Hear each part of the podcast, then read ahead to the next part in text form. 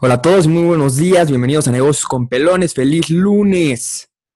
Lunes de conquistar el mundo, de ganar, destruir. O sea, en el buen sentido de la palabra, no crean que los estoy incitando a hacer cosas malas. Eh, Fernando de la Colina, ¿cómo estás? Compadre, socio. Bien, ¿y tú, mi hermano? ¿Qué tal el, el fin de semana? ¿Descansaste? Eh, sí, la verdad es que sí, bastante tranquilo. Ya sabes, la de siempre, no salir, no hacer nada. Como loco. ¿Tú qué onda? Pues nada, yo me fui de fin de semana a Valle de Bravo, estuvo rico. Ándale, qué fresa, papá. Son leve nada más para festejar un cumpleañito y ya. Eso, pues muchas felicidades a quien haya sido. Gracias. de mi jefecita. De la jefecita. De la jefecita. Ay, ay, ay. ¿Tú? ¿Qué tal estuvo tu semana? La semana bien, movida, este, otra vez con mucha chamba, pero, pero bien, bien, bien, avanzando. Pues mejor que, que haya mucha chamba, que falte. Exacto. Por ahí dicen. ¿Y tú qué tal? Yo tranquilo, todo en orden. Las cosas que tenían que salir salieron. Buenísimo. Las cosas que no tenían que salir no salieron. Mejor aún. O sea, esa es la manera de poner como, o sea, me fue bien, pero en otras cosas medio, medio no tanto. Este, y pues sí. ¿Qué nos cuenta el mercado, compadre? Siendo... Hoy es lunes de mercado. Hoy es lunes de mercado. Ay, güey, ni siquiera hay la introducción. ¿Qué pasó? Bienvenidos al, al mercado. este bonito lunes 20 de julio. ¿Cómo están? Perdónenme. Acuérdense que, que, antes era todo un capítulo corrido y ahora, y ahora ya somos tres días. Eh, sean bienvenidos al mercado. Como saben, en este, digamos, pequeño fragmento de todo lo que hacíamos con el programa, lo que nos dedicamos es a platicar un poquito de cuál fue el comportamiento de los principales indicadores dentro del mercado y pues cuáles, a qué se debieron esos movimientos, cómo, cómo nos afectan y qué es a lo que tenemos que ponerle atención o se me fue algo. Este, este eres tú, güey. O sea, este es tú. Tú eres el patrón. Yo aquí nada más te digo que sí o que no. No, mi socio, todo lo dijiste perfecto. Pues sí, son los principales indicadores, índices, divisas. Y ahí les platicaría un poquito más de los movimientos en acciones específicas y un sector específico. Y pues empezamos, como siempre, o bueno, como las últimas semanas, con el IPC, el índice de precios y cotizaciones de la Bolsa Mexicana de Valores, que representa las 35 empresas más importantes, más representativas del mercado mexicano. Eh, no nos fue mal, tuvimos un rendimiento del menos 0.36%, lo cual pues equivale casi a quedarnos este, flat.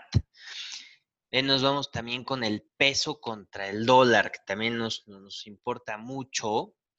El peso contra el dólar tuvo un, una este, ligera bajada, eh, una ligera depreciación del peso del 0.19%.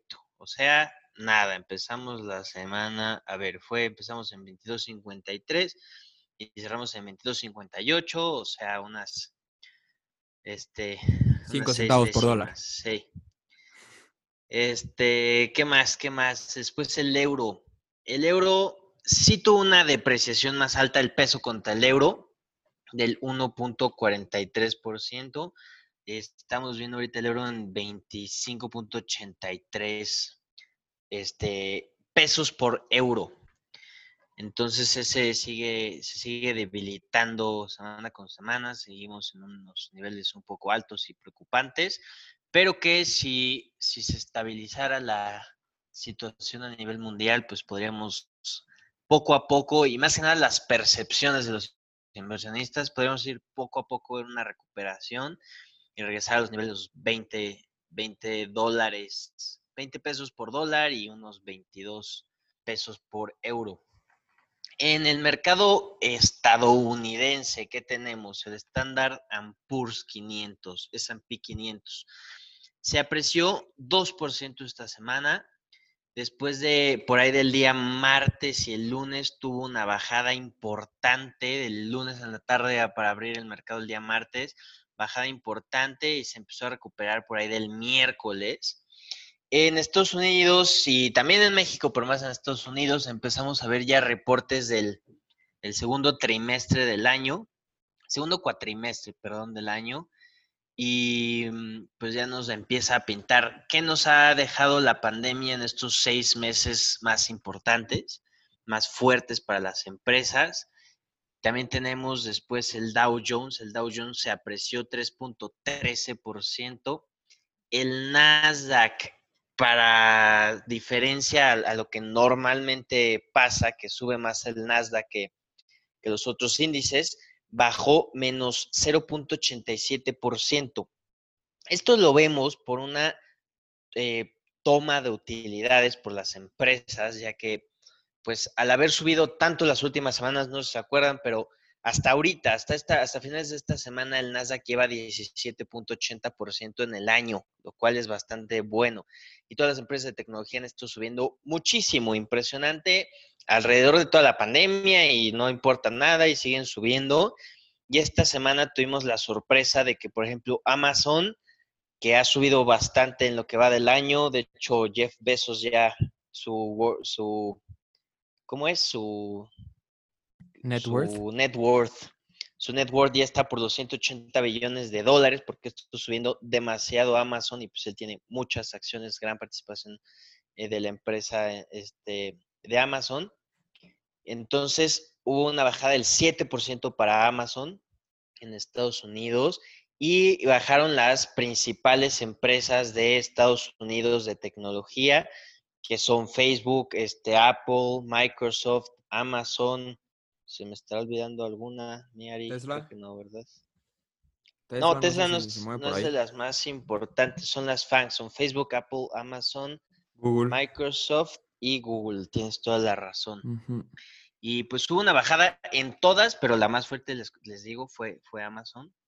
Y de ahí nos vamos al Russell 2000. El Russell 2000 esta vez subió más que todos los demás índices. Fue el índice y este indicador, digamos, hablando de, en general de lo que les hablamos en este programa, fue el que más subió, 3.82% de subida. Y de ahí, pues ya nos vamos a algo más internacional. El Eurostox 50 tuvo una subida del 1.86%, lo cual es este, bastante buena. Y el MSCI Europa tuvo una subida de 1.46% esta semana, lo cual también es bastante bueno. De nos vamos a los mercados asiáticos. Tenemos al el Nikkei de, Japón con una subida del 1.76% y el MSCI de Asia sin Japón tuvo una bajada de menos 2.60%. De hecho, creo que hoy o el día de ayer se anunció que Japón va a estar pagándoles a empresas que están en China para que, no sé si son empresas japonesas que están en China, para que regresen a Japón y pongan ahí sus empresas para no depender tanto de las líneas de suministro de, China en temas de producción, lo cual nos, nos hackea a todo el mundo por unos meses. De ahí nos vamos con, ¿con qué nos vamos? Pues con los commodities o las materias primas.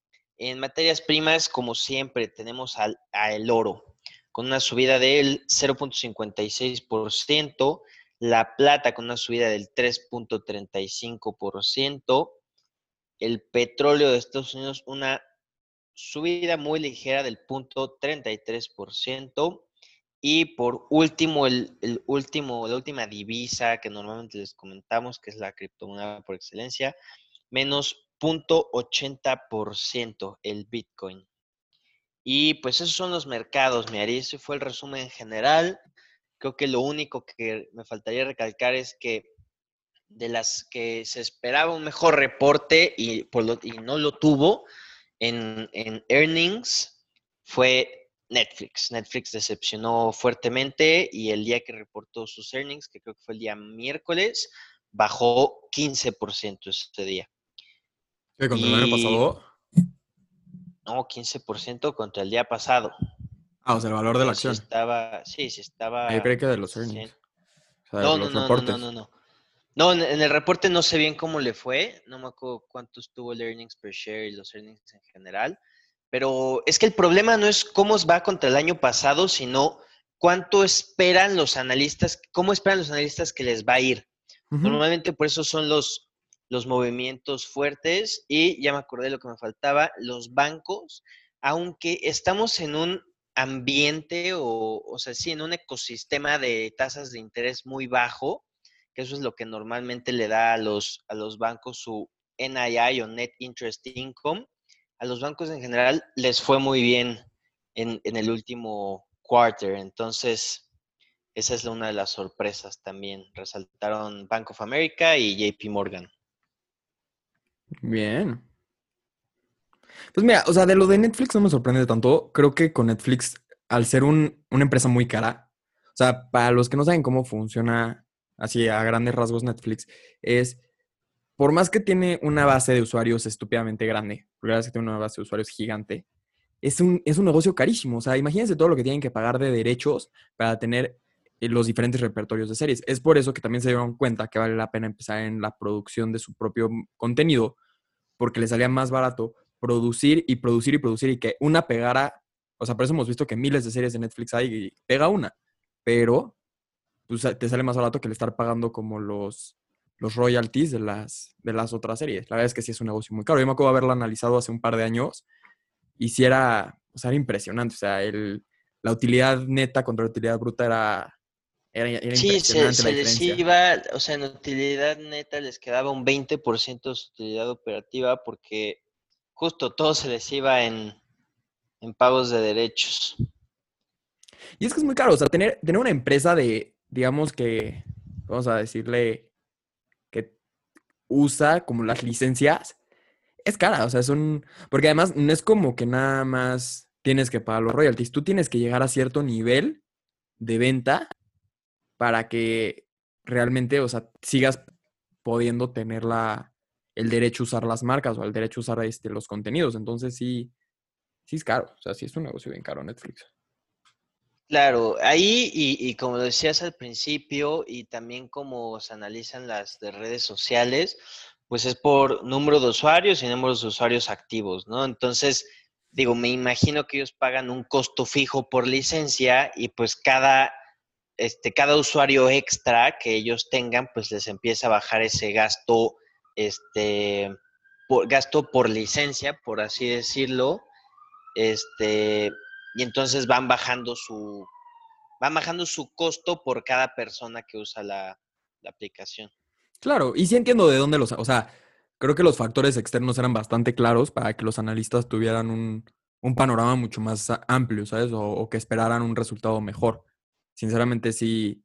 Mira, yo no soy analista financiero y no te podría decir como mucho, pero de acuerdo a lo que me tira a mí mi lógica de, pues todo el mundo está encerrado, no están haciendo nada, pues está este recurso que no es caro, que te va a dar como esa, o sea, te va a cubrir esa necesidad de, de entretenerte sí creería, diría como, ah, pues les va a ir, les va a ir padre.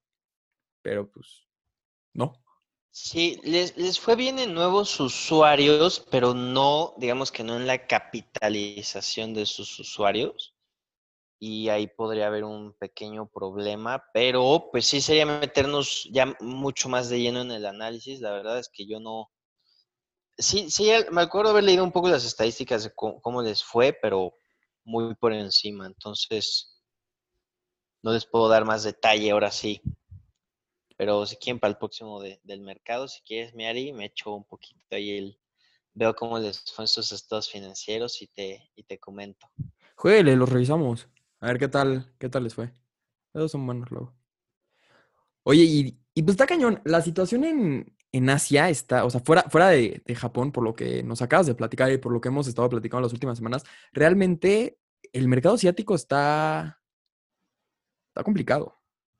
Está, Sí, se, se reactivó muy bien la economía, pero por ejemplo, India ahorita en contagios está al perro, o sea, India se está, creo que ahorita es el segundo país después de Estados Unidos con más contagios y pues, digo, tiene sentido, Estados Unidos no tiene que fuera uno de los países con más contagios, tal vez porque es muy grande, pero pues India es muy grande y aparte es muy rural, ¿no? Entonces eso sí se, se entiende por qué.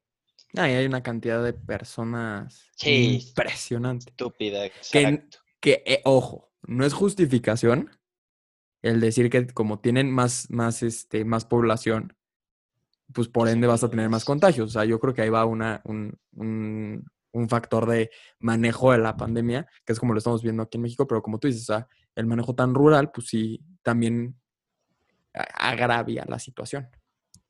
Sí, exacto. Es como si comparamos Japón con México, pues tienen la misma población o casi la misma población, nada más que en Japón hubiera 977 muertes por COVID y aquí vamos en las 30 mil. Exactamente. Entonces, pues sí, tiene, hay muchos factores, exacto. Pues te platico. Pues, ah, no, perdón, dime, dime, dime, dime, dime, perdóname. No, creo que lo, lo último que iba a comentar en general del mercado es que México en apoyos fiscales equivalente a su PIB ha dispuesto el 1.1% del PIB del 2019, mientras que el promedio en América Latina es del 3.2% del PIB pues, de, cada país. Entonces, imagínense, estamos, uno de los países más grandes de América Latina, creo que somos el segundo atrás de, atrás de Brasil en términos de economía, y estamos Porcentualmente un 60%. Sí, exactamente. Si lo vemos porcentualmente, estamos un 60% bajo. Exactamente. Y qué es más, creo que en Estados Unidos dieron, o sea, de incentivos fiscales, creo que fueron el 10% del PIB, una cosa así, ¿no? En Estados Unidos los incentivos fiscales han sido demasiados. O sea, entregaron este 1.500 billones de dólares de cheques, cheques de dólares en, a personas muertas. Solo a personas muertas. O sea, que, pues, que no les debió de haber llegado, ¿no? Ese fue un error por parte de la Reserva Federal, pero, bueno, y del gobierno, no tanto de la Reserva Federal, pero del gobierno. Pero imagínense, solo a personas muertas por error les dieron esa cantidad. Se imaginarán cómo están los apoyos a las empresas y demás. O sea, la verdad es que los apoyos de recompra de, de la Reserva Federal se han sido muy, muy grandes. O sea, trillones de dólares. Entonces, no se compara. Sí, ahí se deuda buena, ¿eh? Ahí la deuda está fregona. Sí. pues, ¿qué crees? Estaba leyendo el otro día, eh, de acuerdo a Mercados.0, donde se preguntan, ¿Alibaba está en crisis, en crisis? ¿Tú qué opinas? O sea, no sé si leíste el artículo, pero te quiero preguntar, ¿tú qué opinarías de que si te digo, Alibaba está en crisis únicamente porque Jack Ma, quien es el fundador y este, pues hasta hace poco era el CEO de, Alibaba, decidió vender un, un, buen cacho de sus acciones. Ah, para que sepan, Jack Ma tenía el 6.2% de las acciones totales de Alibaba, que es una la nota, o sea, es un wow, un barote. Y se quedó únicamente con el 4.8%. ¿Ok? Entonces estamos hablando de que vendió 2 cachito de, de acciones, ¿no? Con un valor como de 9 mil millones de dólares. La pregunta es, ¿tú crees que Alibaba está en peligro? O sea, el segundo pues e-commerce más grande del mundo. Sí, o sea, no, no creo que esté en peligro. Algo había leído, sí, de algunos problemas, pero hace unos meses, la verdad, no me acuerdo. Pero solo tomando en cuenta el factor que me está diciendo de que Jack Ma esté vendiendo una tercera parte de lo que tiene de, de Alibaba, yo no te diría que está en peligro. O sea, te diría que pues se está desinvirtiendo del negocio, que lo cual tiene lógica y pues nada más. Puede ser. Yo como lo veo, y, creo que muchos, muchos fundadores, CEOs y, y, altos directivos, presidentes de diferentes empresas han hecho eso, es, hacen un peso comparativo de el valor de sus acciones contra nuevos proyectos. De esos nuevos proyectos decían, vamos a vender X cantidad de acciones, nos vamos a capitalizar, vamos a invertir en nuevos proyectos para hacer que el valor de ese 4% que me queda ahorita, pues sea un valor más grande. O sea, yo sí creo que eso va más orientado hacia nuevos caminos dentro de su negocio, porque realmente Alibaba, o sea, para los que no sepan más o menos, este, les voy a platicar un ejemplo muy claro. El 11-11 es el equivalente al Black Friday en China, pero el 11-11 vende creo que 10 veces más de lo que vende en total este Black Friday. O sea, a nivel mercados, el Black Friday en su totalidad, creo que de verdad Alibaba vende 10 veces más. Una cosa así, o sea, la última vez que, que revisé eso era algo por el estilo, les traigo los datos exactos para la siguiente semana. Pero yo sí de verdad no creo, y menos algo que esté en su máximo apogeo, esté en riesgo. ¿A qué? ¿Por qué te pregunto todo esto? Se me hizo muy interesante el ver que una revista como Mercados.0 haya, haya hecho eso. Entiendo, es el gancho, pero a lo mejor y, yo sí me pregunto, ¿estará realmente en crisis Alibaba? No lo creo, yo creo que se están reinvirtiendo o están generando nuevos proyectos. O sea, Jeff Bezos lo ha hecho, Bill Gates lo hizo durante quién sabe cuánto tiempo con, con Microsoft. Claro, una, una, una, posibilidad podría ser que más bien Jack Ma, pues si se está separando el negocio como CEO, también él quiere empezar algo nuevo, este, pues donde él sea el director o algo parecido, también está viendo para su retiro, entonces, pues hay opciones, hay varias, este, también la podemos analizar un poquito para la próxima semana los dos y desde nuestras perspectivas lo analizamos. Me parece muy bien. Pues creo que por el día de hoy ha sido todo, conforme al mercado. Usted manda, patrón, y usted dirá. ya, de mi lado también es todo, mi Pues perfecto, me parece súper bien. Eh, les deseamos un excelente inicio de semana, que tengan una increíble semana, que todos sus deseos, objetivos y ganas de cualquier cosa se cumplan. Eh, esperemos que toda la situación que tenemos allá afuera, pues ya empiece a prosperar de manera, pues, linda que empecemos a hacer una vida más normal. Recuerden que si no tienen la necesidad de salirse de sus casas, no salgan de sus casas. Quien tenga, lo, quien, tenga la oportunidad de trabajar desde casa, trabaje desde casa, no salgan. Las cosas todavía no están al 100, no se ha domado ningún tipo de curva, seguimos teniendo muchos contagios. Entonces, desde aquí la cabina de negocios con pelones, los invitamos a quedarse en casa. Eh, como les decimos, por el día de hoy ha sido todo. Nos escuchamos el miércoles para hablar acerca de un tema padrísimo que es acerca de las personalidades del consumidor. Y pues muchas gracias. Yo soy Ari Keller. Y yo, Fernando de la Colina. Muchas gracias. Adiós.